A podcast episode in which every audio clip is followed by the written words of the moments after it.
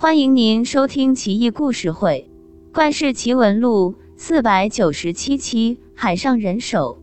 北宋初年，有渔夫在海上打到一条大鱼，剖开鱼肚子，渔夫吓了一跳，原来里面居然有一只人手。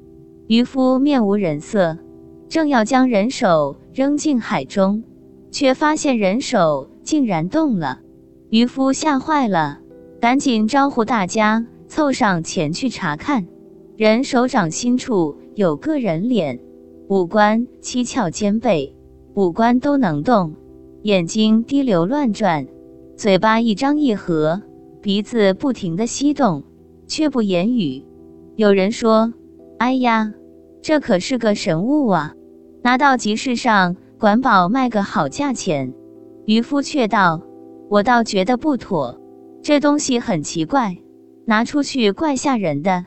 既然是从海里捞出来的，那就让它重归大海吧。”于是渔夫小心翼翼把人手捧起来，抛进海里。人手漂浮在水面上，轻轻游动。转眼游了数十步远，突然大笑几声，潜入水底不见了。真是恐怖啊！